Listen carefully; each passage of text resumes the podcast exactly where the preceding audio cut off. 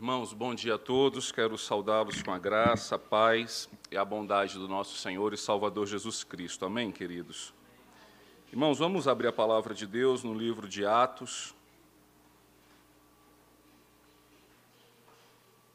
capítulo de número 18. Hoje pela manhã nós vamos iniciar a, a série expositiva da primeira carta de Paulo aos Coríntios, mas hoje pela manhã nós vamos é, ver o relato histórico da, da chegada de Paulo à cidade de Corinto.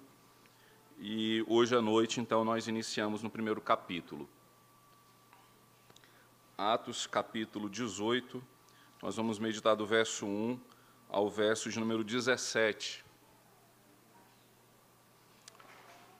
Mesmo assentados, irmãos, como estamos, estejamos atentos ao que diz a palavra de Deus. Depois disto, deixando Paulo Atenas, partiu para Corinto. Lá encontrou certo judeu chamado Áquila, natural do Ponto, recentemente chegado da Itália, com Priscila, sua mulher, em vista de ter Cláudio decretado que todos os judeus se retirassem de Roma. Paulo aproximou-se deles e, posto que eram do mesmo ofício, passou a morar com eles e ali trabalhava pois a profissão deles era fazer tendas. E todos os sábados discorria na sinagoga, persuadindo tanto judeus como gregos. Quando Silas e Timóteo desceram da Macedônia, Paulo se entregou totalmente à palavra, testemunhando aos judeus que o Cristo é Jesus. Opondo-se eles e blasfemando, sacudiu Paulo as vestes e disse-lhes: Sobre a vossa cabeça o vosso sangue, eu dele estou limpo, e desde agora vou para os gentios.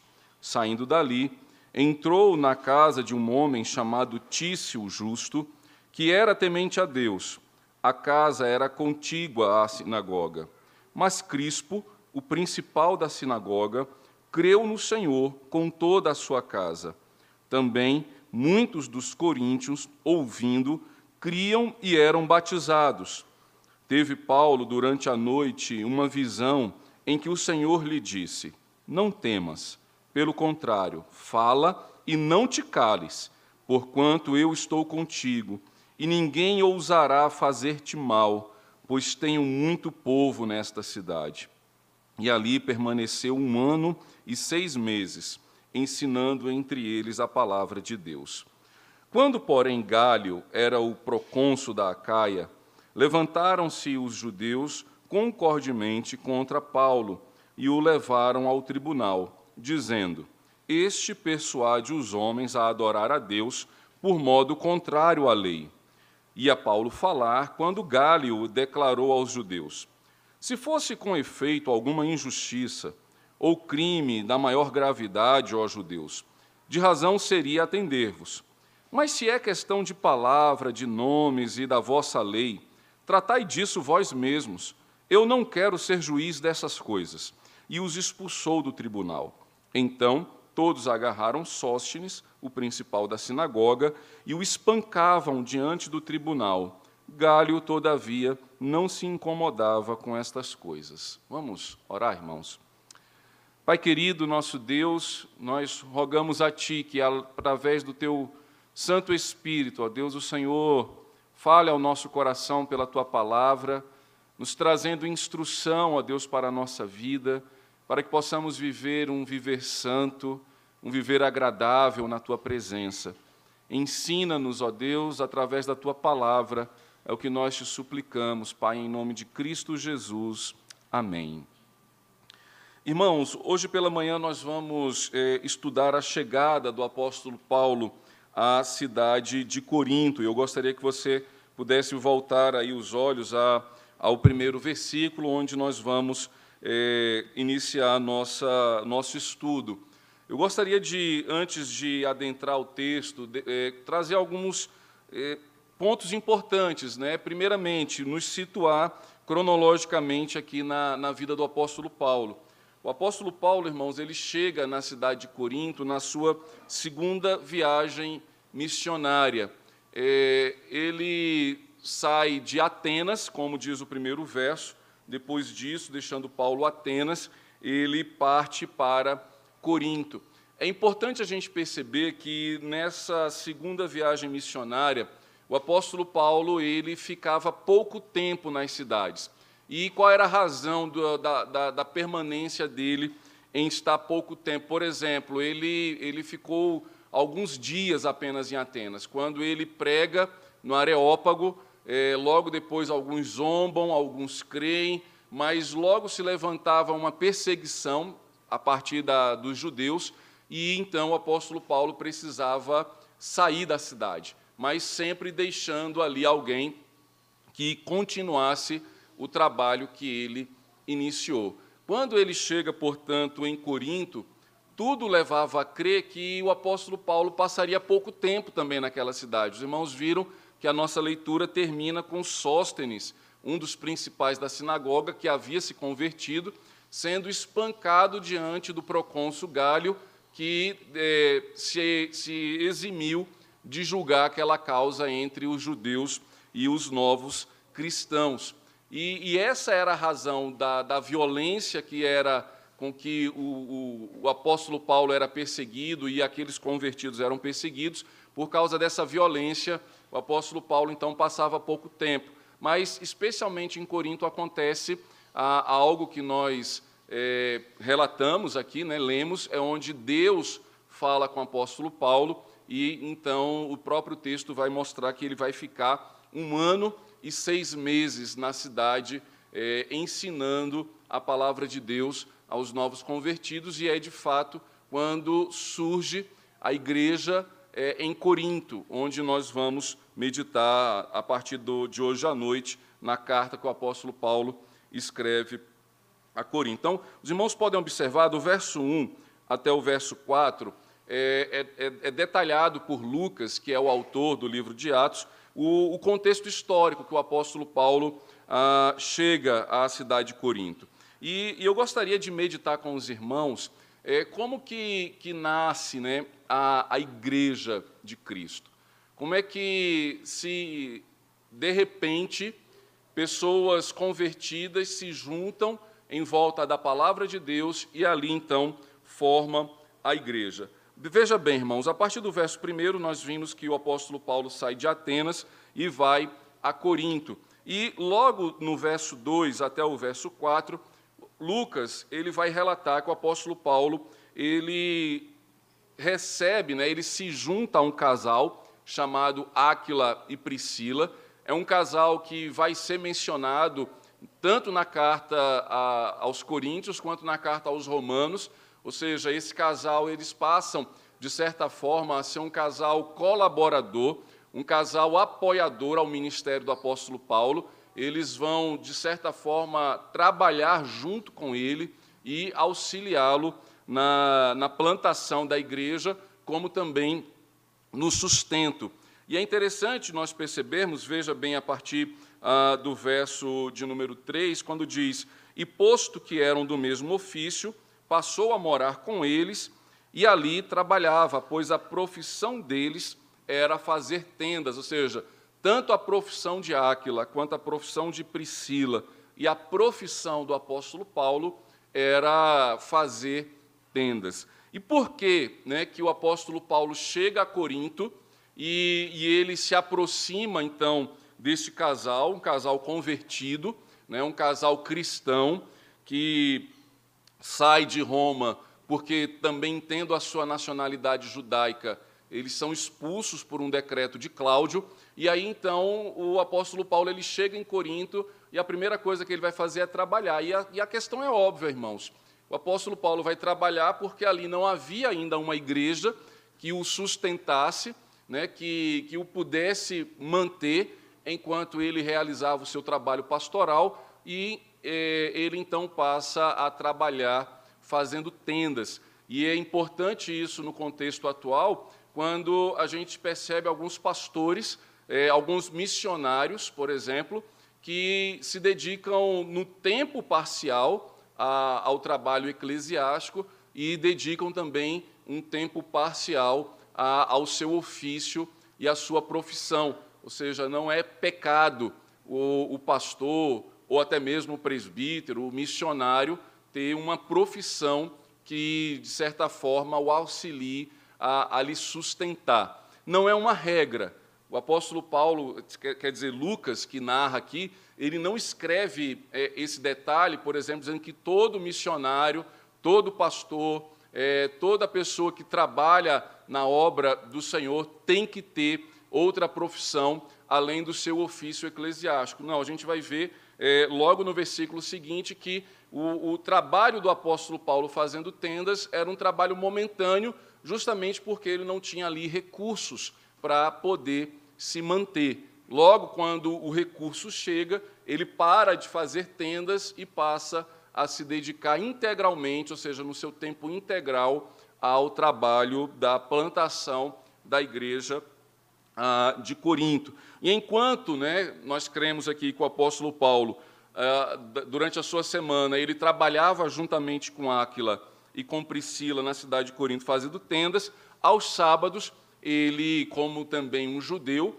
eh, entrava na sinagoga e, e, era ali então que ele começava o seu evangelismo, a, a, a sua pregação. Veja o verso 4 que diz: E todos os sábados discorria na sinagoga, persuadindo tanto judeus como gregos. Ou seja, o trabalho dele de fazer tendas não impedia dele pregar o evangelho e dele testemunhar de Cristo. E isso serve, irmãos, para que a gente relembre que todo cristão, independente do seu ofício, ou seja, uh, se você é arquiteto, se você é funcionário público, se você tem o seu comércio, seja lá o que você tenha, que é a sua profissão que, que lhe mantém, isso não lhe impede de pregar o Evangelho. Isso não lhe impede de comunicar a fé àqueles que estão ao seu lado. E, e, e o apóstolo Paulo exemplifica isso. Olha, enquanto eu faço tendas, mas todo sábado ele ia à sinagoga para ali pregar o Evangelho e anunciar a Cristo. Ou seja, a nossa profissão, o nosso trabalho, a, a atividade que nós fazemos, seja de segunda a sexta, o horário em qual nós estamos escalados, isso não deve ser impeditivo para que a gente se envolva e se comprometa com a obra do Senhor. Às vezes a gente acha que o nosso trabalho aqui é apenas trazer os dízimos e ofertas e o pastor e os presbíteros que trabalhem, né, e os diáconos que trabalhem. A minha, o meu trabalho é simplesmente, digamos assim, manter financeiramente a igreja. E não é assim que a palavra de Deus nos ensina. Lucas certamente ele deixa isso muito claro, mostrando assim, olha, mesmo o apóstolo Paulo precisou trabalhar quando ele não tinha recursos para poder se manter, mas o seu trabalho não impedia de é, realizar a obra do Senhor. Especificamente, irmãos, falando nos dias de hoje, é importantíssimo que aqueles que queiram é, de certa forma, serem missionários, é, pastores, eles busquem é, o seu ofício e a sua profissão. Hoje, enviar um missionário mundo afora, nós não podemos enviar dando, é, entrando com a documentação dizendo assim: você quer entrar no Oriente Médio, é o que você é? Você é pastor. Você vai fazer o quê? Não, vou empregar o Evangelho. Você não vai conseguir entrar. Então, é importante que você tenha uma profissão que lhe abra as portas em outros países para que você também se mantenha, a igreja lhe apoie, mas que lhe, lhe seja oportuno adentrar em outros lugares. O, o fazer tendas do apóstolo Paulo é, certamente lhe habilitava a, a ir aonde quer que ele desejasse ir e onde o Espírito Santo o mandava. Então, nesse primeiro contexto, nós vemos que é, a plantação da igreja não é algo fácil, não é algo assim que ocorre naturalmente.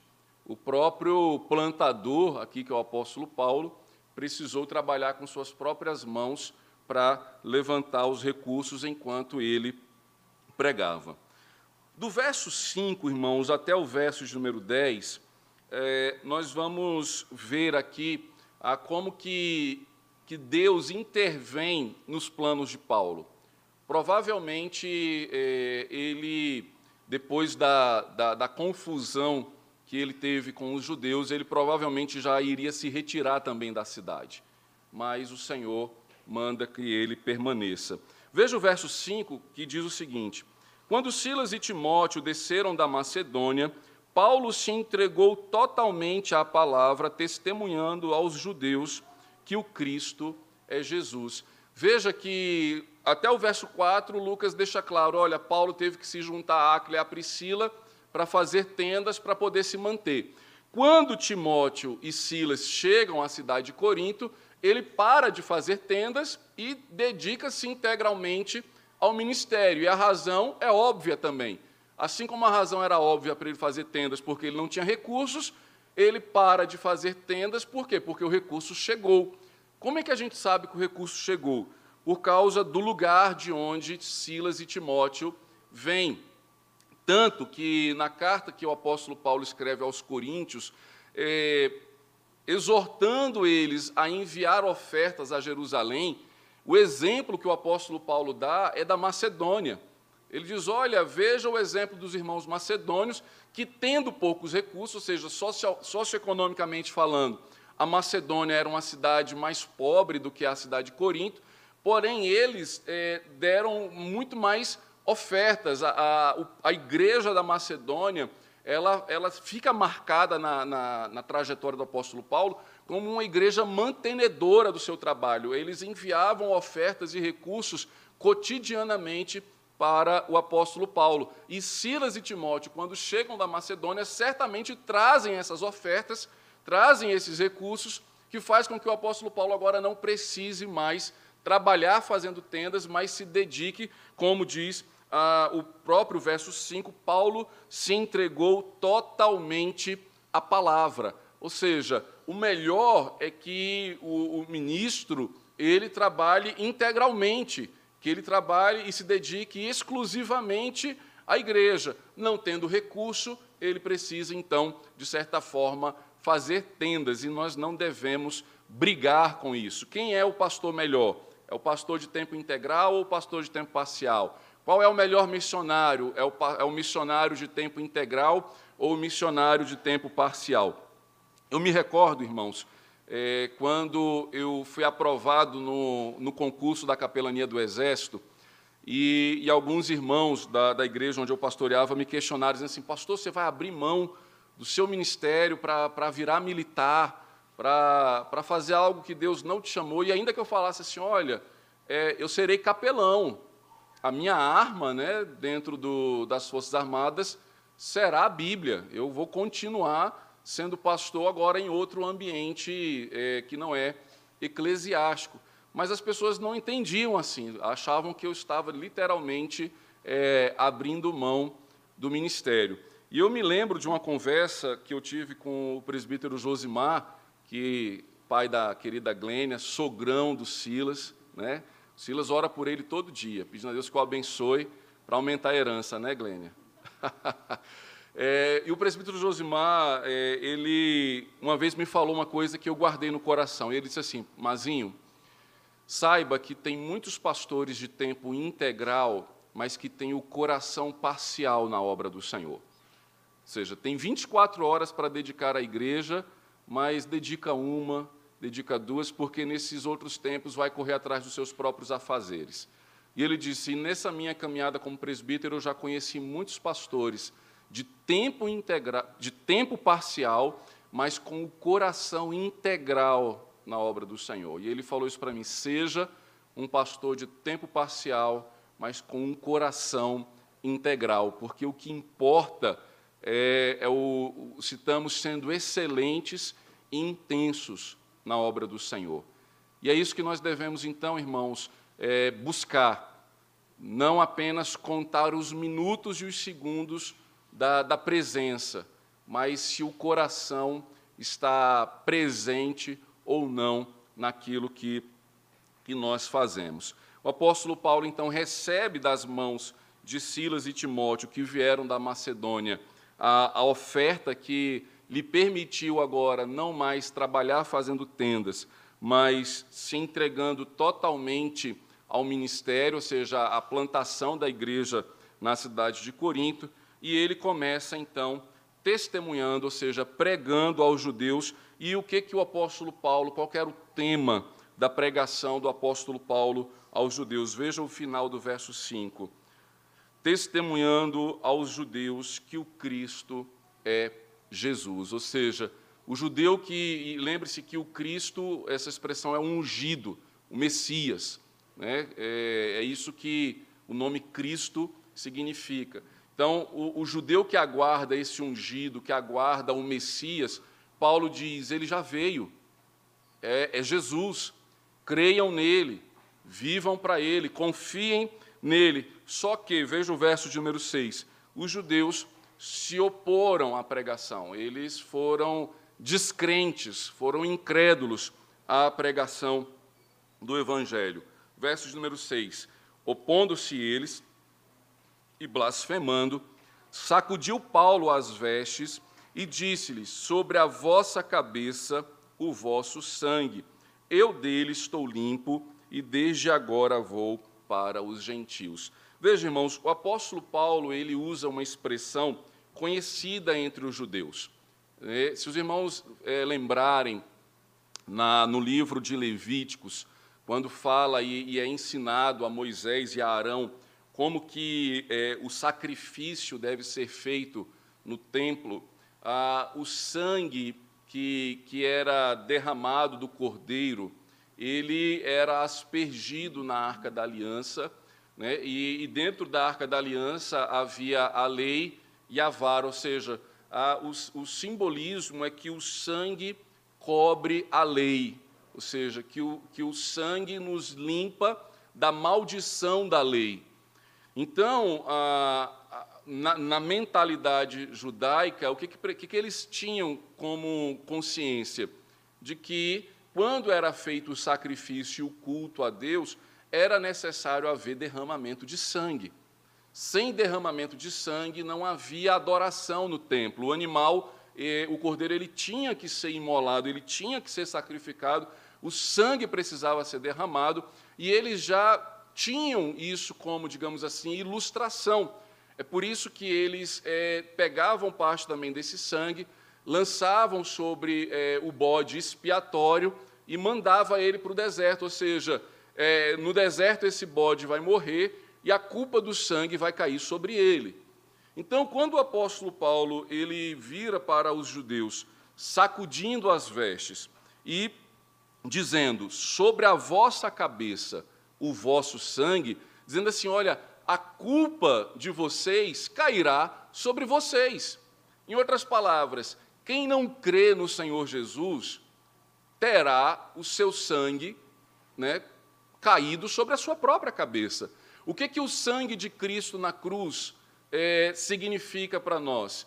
Que o nosso sangue foi sobre a cabeça de Cristo, ou seja, ele tomou a nossa culpa, ele tomou a nossa transgressão. É porque é, ele se deu por nós que a nossa culpa é então transferida a Cristo. O apóstolo Paulo está dizendo agora: vocês não querem que Cristo receba a culpa que é de vocês, então o sangue de vocês recairá sobre a própria cabeça de vocês. E, e há ali um, um, gesto, né? ele fala isso verbalmente, eles entendem o que o apóstolo Paulo está falando. Paulo não está falando aqui em parábola, não está falando aqui em mistério, para que eles fiquem. O que, que ele quer dizer com que é, o nosso sangue cairá sobre a nossa cabeça? Eles entendem, estão entendendo o que? Esse rapaz está dizendo que a nossa culpa cairá sobre nós né, que nós seremos indesculpáveis. E ele agora gesticula, ele sacode as vestes. Os irmãos lembram, Jesus, quando envia ah, os doze, depois os setenta, e nas instruções que ele passa, é dizendo o seguinte: olha, as cidades que não receberem vocês, que não forem é, amigas ao Evangelho, que não, que não crerem no Evangelho, qual era a recomendação que Jesus dizia? sacudam o pó da sandália de vocês. Né? Isso era um, um, uma expressão corporal dizendo o seguinte: olha, vocês é, terão a própria culpa. Nós não levaremos uma poeirinha só sequer daquilo que o Senhor nos mandou fazer. Ou seja, nós fomos obedientes em quê? Em pregar. O que, qual que é a, a nossa missão? é testemunhar que Jesus é o Cristo, que Jesus é o Filho de Deus, que Jesus é o Senhor. Se o outro lado não crê, a culpa não é de quem pregou, a culpa é de quem não creu, a culpa é de quem não obedeceu. Logo, irmãos, plantar uma igreja, pregar o Evangelho, requer sobre nós a coragem é, e, e a intrepidez de anunciar a Cristo em qualquer lugar que seja. Agora, se a minha família não vai crer, se os meus vizinhos não crerão, se os meus amigos da escola não vão crer, a culpa cairá sobre o incrédulo, a culpa cairá sobre aquele que não creu é, é, é muita, é, é na, na lide pastoral, em, em, alguns sepultamentos de parentes de irmãos evangélicos cristãos, a pessoa se sentir culpada e dizer assim, ah, eu preguei, eu falei, mas não sei se eu falei suficiente, não sei se eu disse tudo que tinha para dizer. Se você pregou que Jesus Cristo é o Filho de Deus, você pregou tudo. Você pregou tudo. Às vezes a igreja, os irmãos acham que não sabem pregar que, e ficam calados. Ah, eu vou chamar o pastor para fazer a visita comigo lá na casa do meu primo, do meu tio, porque o pastor vai saber, meu irmão, você só precisa dizer ao seu primo, ao seu tio, ao seu pai, à sua mãe, ao seu irmão, ao seu vizinho, que Jesus Cristo é o Filho de Deus e que ele morreu na cruz para salvar ele dos seus pecados. E, essa é a pregação completa do Evangelho.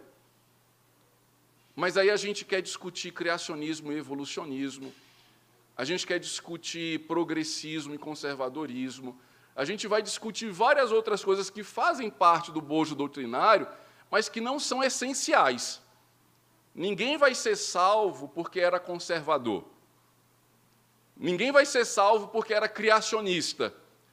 Senão eu sou criacionista. Ah, então estou salvo. Se eu sou criacionista, não.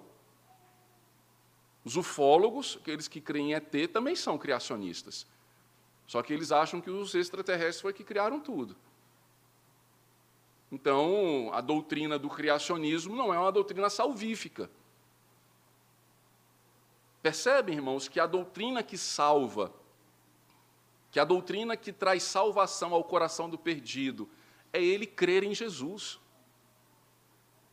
Uma vez eu discutindo com alguns amigos, né, falando logo alguns anos atrás com, com o surgimento do Estado Islâmico, é, e aí eles falando assim, puxa, é, católicos, acho que eram ortodoxos, que estavam lá ajoelhados, e eu falei assim, meu amigo, quando o terrorista chega, ele não pergunta se você é cristão protestante, se você é cristão ortodoxo, se você é cristão romano, ele pergunta se você é cristão.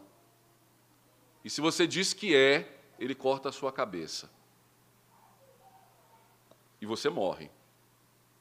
Não por causa da ortodoxia, de Roma ou da reforma. Você morre por causa de Cristo. E o apóstolo Paulo está dizendo aqui aos judeus: Jesus é o Cristo. E eles incredulamente blasfemam. Isso é enviado de Satanás. Como falaram a Jesus?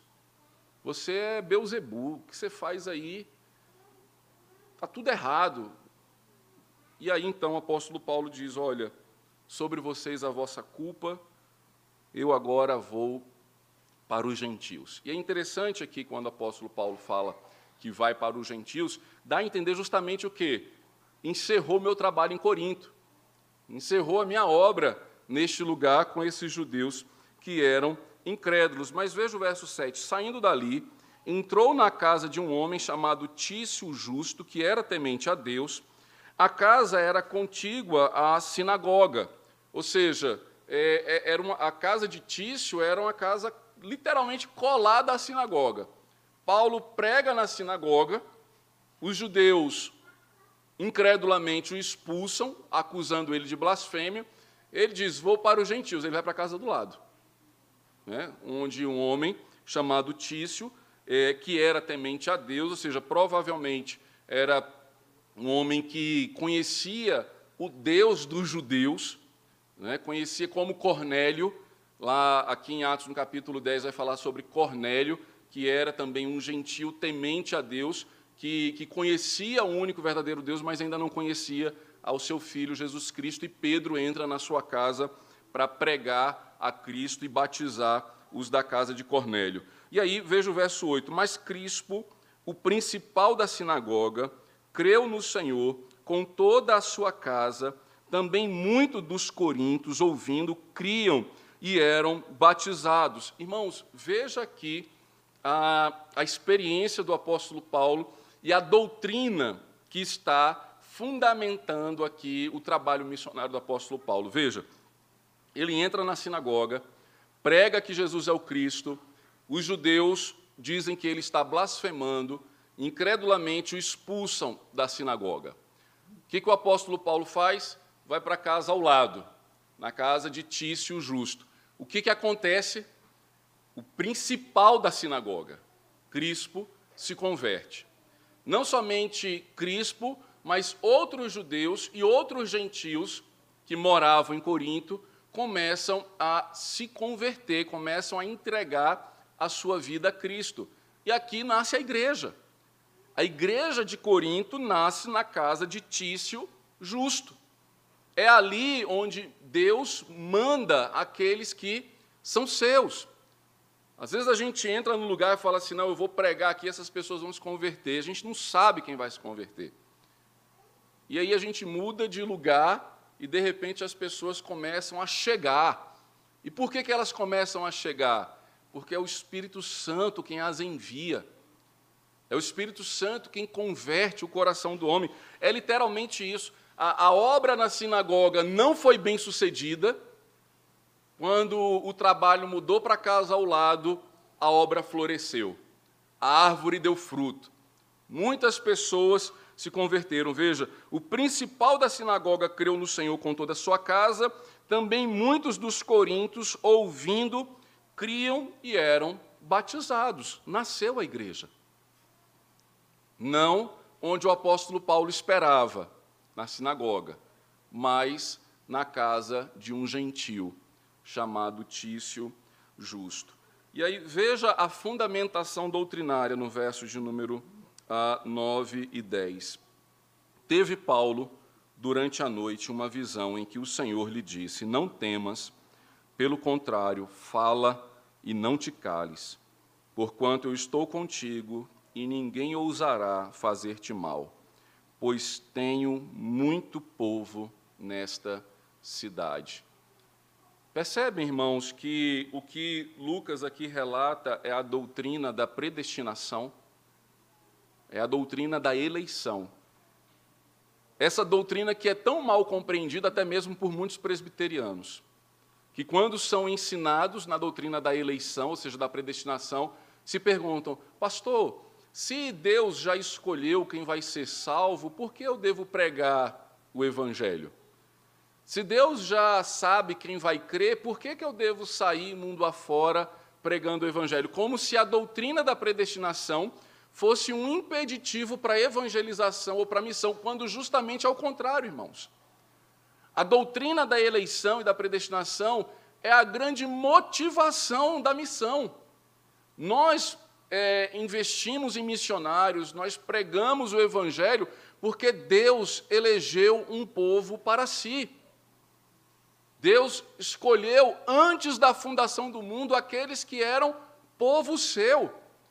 Quando Paulo pensa em desistir, quando Paulo pensa em sair de Corinto, Deus fala assim: ó, oh, fique aí. E por que, que Deus manda Paulo ficar em Corinto? Veja o final do verso número 10. Pois tenho muito povo nesta cidade. Ou seja, antes deles se converterem, antes deles serem batizados, antes deles entrarem na igreja, Deus diz a Paulo: meu povo está aí nessa cidade. Meu povo mora nessa cidade. Eu tenho muito filho que nasceu na cidade de Corinto, e é por isso que eu te enviei para aí. Então, fique aí, fala e não te cales, e ninguém vai te fazer mal. Ninguém vai te fazer mal. Por quê? Por causa do propósito eterno de Deus de salvar o seu povo. Irmãos, nós fazemos missão, nós estamos aqui no Jardim Botânico porque Deus tem muito povo neste bairro. Tem muita família que é povo de Deus e que ainda não entrou aqui, mas já é povo de Deus. E que para eles se perceberem e crerem como povo de Deus, nós precisamos pregar, nós precisamos falar e não nos calar. E aqui então, Deus trata diretamente com o apóstolo Paulo numa visão, dizendo assim: não vá embora, fique pregue, não se cale, eu estou com você, ninguém vai te fazer mal, porque eu tenho muito povo nesta cidade. Ou seja, em outras palavras, eu estava falando assim: eu tenho uma igreja grande aí. Tem uma igreja que vai crescer nessa cidade. Uma igreja que, que já está escolhida antes da fundação do mundo, Paulo. E você vai pregar a eles. E você vai comunicar o evangelho a eles. E por causa da doutrina da predestinação, que Paulo ouve da parte de Deus, dizendo: tem muita gente aqui que é povo do Senhor. Veja o verso 11. E ali permaneceu um ano e seis meses, ensinando entre eles a palavra de Deus. Perceberam, irmãos, que uma igreja nasce da vontade do Senhor? e que os membros desta igreja são atraídos à palavra de Deus. Qual que é a nossa missão como igreja? É pregar a palavra de Deus. Os eleitos, os predestinados, eles são atraídos, não é por parede preta. Eles são atraídos não é por coaching. Eles são atraídos não é por churrasco sábado à noite. Os eleitos não são atraídos por viagem a Israel. Os eleitos não são atraídos por causa de louvozão. Os eleitos são atraídos por causa da palavra de Deus. E isso deve trazer uma reflexão à igreja. Nós queremos ser uma igreja da palavra, uma igreja em que a palavra de Deus é o atrativo. Eu estou aqui por quê? Por causa da palavra. Não é por causa do Mazinho. Não é por causa do Silas. Estou aqui por causa da palavra. Paulo fica um ano e seis meses, não é fazendo mágica. Paulo fica um ano e seis meses, não é organizando jantar. Paulo fica um ano e seis meses, não é realizando sopão. Ele fica um ano e seis meses ensinando a eles a palavra de Deus. Mas, pastor, não pode ter o sopão? Pode. E o churrasco da mocidade, pastor, pode ter? Também pode. E a parede preta? Não. e as mágicas? Também não. E o encontro de casais? Pode. É. E as dançarinas lá na frente? Não. Se a gente colocar o Silas para fazer coreografia, também não. Estou te livrando, Silas. Por quê, irmãos? Porque tanto o sopão quanto o churrasco, o encontro de casais, o centro não é o estrogonofe de frango que a gente faz. O centro é a palavra. A gente come, a gente se diverte, a gente acampa, a gente leva a sopa, a cesta básica, mas o centro é a palavra. E é assim que nasce a igreja de Cristo, uma igreja fundamentada na palavra. Terminando, portanto, irmãos, como que essa igreja de Corinto nasce, ou seja, nasce por causa da eleição de Deus. Deus tem os seus eleitos por todo o mundo. E é por isso que nós devemos plantar igrejas e pregar o Evangelho. No verso número 12 até o verso número 17, diz o texto: Quando, porém, Galho era procônsul da Acaia, levantaram-se os judeus concordemente contra Paulo e o levaram ao tribunal, dizendo: Este persuade os homens a adorar a Deus por modo contrário à lei. E a Paulo falar quando Galho declarou aos judeus: se fosse com efeito alguma injustiça ou crime de maior gravidade, ó judeus, de razão seria atender-vos. Mas se é questão de palavra, de homens e da vossa lei, tratai disso vós mesmos. Eu não quero ser juiz destas coisas. E os expulsou do tribunal. Primeira coisa que nós vamos observar aqui, irmãos, nesse relato ah, que Lucas traz. É, veja que a acusação que o apóstolo Paulo sofre é uma, mais uma vez, uma acusação de heresia. Né? É, o, o que os judeus acusam o apóstolo Paulo no tribunal é como se ele fosse um herege. E qual que é a diferença entre heresia e erro? Não são a mesma coisa. Né? Por exemplo, é, nós podemos cometer erros na interpretação bíblica? Podemos. Nós somos falhos, somos limitados, julgamos, inclusive, uns aos outros. Por exemplo, quando a gente acha que igreja tal né, erra em interpretar a, a Bíblia de tal forma, isso necessariamente não quer dizer que é uma heresia. É um erro. Na nossa concepção, e nós cremos que da concepção deles o errado somos nós. Mas é, o erro é uma falha de interpretação. A heresia é uma apostasia. Ou seja, um erro que nega Jesus ser o Cristo não é um erro, é uma heresia. Se uma igreja se levanta e diz assim, não, olha, é, Jesus não é o Filho de Deus, isso não é um erro, isso é uma heresia, uma apostasia. Com esses nós não temos relação alguma. Com esses nós não chamamos nem de irmãos. Por quê? Porque eles negam a Jesus. Eles negam a Cristo. O que os judeus estão aqui acusando o apóstolo Paulo é disso, dizem assim, olha, ele é um apóstata, ele é um herege, ele ele está ensinando o povo a adorar a Deus por modo contrário à lei. Perceba que eles reconhecem que Paulo tem conhecimento de Deus, sendo ele judeu. Paulo sabia, ele, ele tinha é, é, a sua educação teológica aos pés de Gamaliel, trouxe a ele bastante conhecimento da lei.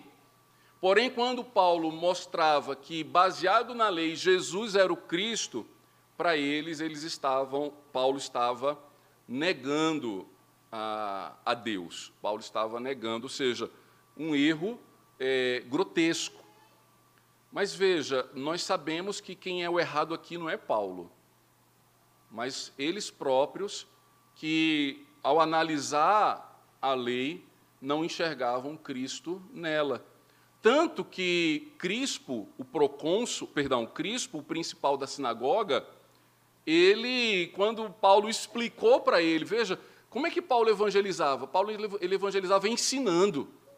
Dizendo assim, olha, veja que ah, o livro de Êxodo, veja o profeta Isaías, o que, que ele diz, veja o que, que Cristo fez.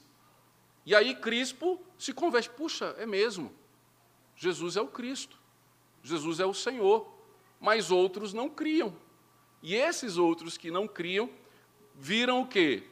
E, e aí, irmãos, é, é sempre, é, a briga vai sempre ser uma questão, de, infelizmente, de negócio. O que, que os judeus da sinagoga estavam vendo? Que muita gente estava saindo da sinagoga e indo para a igreja, e indo, tornando-se cristão. Não é pela lei, não é pela verdade que eles estão brigando. Eles estão brigando por rebanho, coisas que acontecem, infelizmente, ainda nos dias de hoje. Igrejas e lideranças brigando não pela verdade, mas brigando por pessoas que quer dizer cifras, que quer dizer dinheiro, que quer dizer poder. Nós não podemos comprar briga com ninguém se as pessoas decidirem sair daqui e serem outra coisa. A gente precisa se avaliar. Estamos pregando a Cristo? Estamos centrados na palavra de Deus? Os eleitos correrão atrás da palavra de Deus. Outra coisa que, a partir do verso 14, nós aprendemos aqui na, na, na organização da igreja de Corinto é sobre é, um, um, um, é um microscópico da, da, do Estado laico.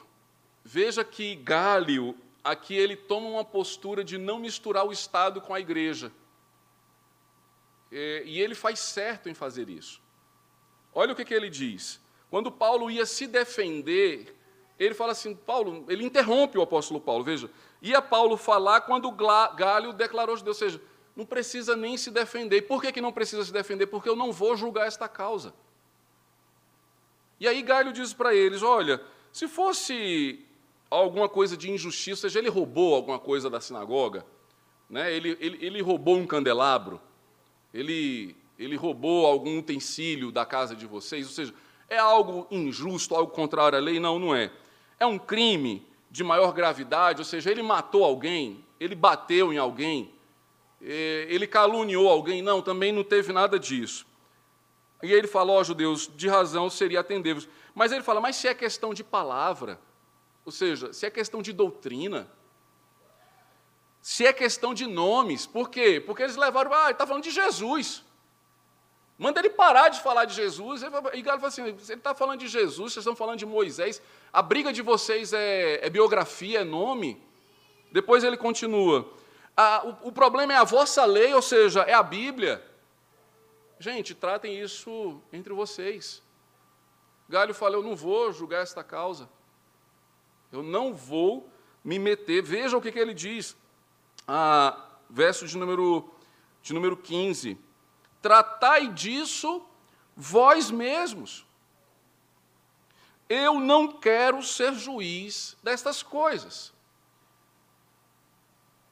Galho diz assim: olha, não traga a um tribunal secular aquilo que é eclesiástico, aquilo que diz respeito a vocês. Julguem vocês mesmos estas causas. Irmãos, é, é, é interessante que é na carta aos Coríntios, que o apóstolo Paulo se escandaliza assim: não tem ninguém entre vocês que possam resolver esse problema, vocês estão levando tudo para a justiça, trazendo vergonha ao nome do Evangelho. Da mesma forma que Galho se mostrou: olha, eu não vou ser juiz dessas causas, quando tinha problema na igreja, justiça, justiça. E, infelizmente, nos dias de hoje isso permanece. Parece que não aprendemos a palavra de Deus. Irmãos levando irmãos a tribunais seculares, quando, por causa do nome de Jesus, por causa da glória do nome de Jesus, deveriam tratar as causas internamente. O que, que vai acontecer? Galho expulsa eles, verso 16 e expulsou eles do tribunal, ou seja, resolvam. O que, que a oposição vai fazer? Veja o verso 17. Então, todos agarraram Sóstenes, o principal da sinagoga, e o espancavam diante do tribunal. Galho, todavia, não se incomodava com estas coisas. Ou seja, o que, que Lucas está querendo dizer? É, eles procuraram um motivo para que o tribunal o julgasse já que por questão de nome, de palavra, de lei, não trata, então vamos espancar alguém para que o tribunal trate. E aí Galho dá de lado, não, não se importa com o que está acontecendo, mas isso deve ser um aviso para nós, irmãos. Nós vamos apanhar. Por causa do nome de Jesus, por causa da glória de Deus, se nós quisermos viver a vida de, de Cristo em nós, piedosamente, como diz o apóstolo Paulo a Timóteo, prepare-se para ser perseguido. Se existe uma evidência de que estamos sendo fiéis ao Senhor, é quando processos e, e palavras de acusação começam a chegar ao nosso ouvido. Mas é nesse contexto que a igreja de Corinto nasce, e é importante a gente saber disso por quê? Porque é muito comum, quando nós estudamos a carta de Paulo aos Coríntios, a gente fala assim: nossa, essa igreja era uma igreja difícil. De fato era. Mas eram eleitos de Deus. Não pense que era uma falsa igreja. Não pense que era uma igreja herética. Tinha alguns erros? Tinha. Em toda igreja vai ter erros, que precisam ser corrigidos. Mas não julguemos nós como assim, ah, era uma igreja falsa. uma igreja herética. Ah, o irmão fazia isso contra outro irmão. Ah, eles no culto falavam em línguas, faziam isso e aquilo. Foram corrigidos e eram eleitos de Deus. Eram povo de Deus, da qual o Senhor disse ao próprio apóstolo Paulo: Fique aí, porque eu tenho muito povo nessa cidade. E aí eu lhe exorto: fique aqui. Tem coisas que precisam ser corrigidas? Tem. Tem coisas que precisam ser consertadas? Tem. Mas Deus tem muito povo neste lugar. Amém, queridos? Vamos orar e eu passo a palavra, depois da oração, ao Silas, que vai encerrar com um momento de intercessão. Ó Deus, dá-nos a tua graça, Senhor, de, ao estudarmos a carta que o apóstolo Paulo escreveu aos Coríntios, sermos por ela edificados, por ela ensinados, fortalecidos, que possamos, ó Deus, observar e autoavaliar os nossos próprios erros, as nossas próprias mazelas, e em arrependimento, ó Deus, nos corrigirmos diante do Senhor. Ao mesmo tempo, ó Deus, que possamos, como igreja, buscarmos e lutarmos por sermos uma igreja da palavra. Uma igreja que atrai os teus eleitos com a pregação do Evangelho e não com o entretenimento da modernidade. Que a tua graça, Senhor, nos baste. É o que nós te pedimos em nome de Cristo Jesus. Amém.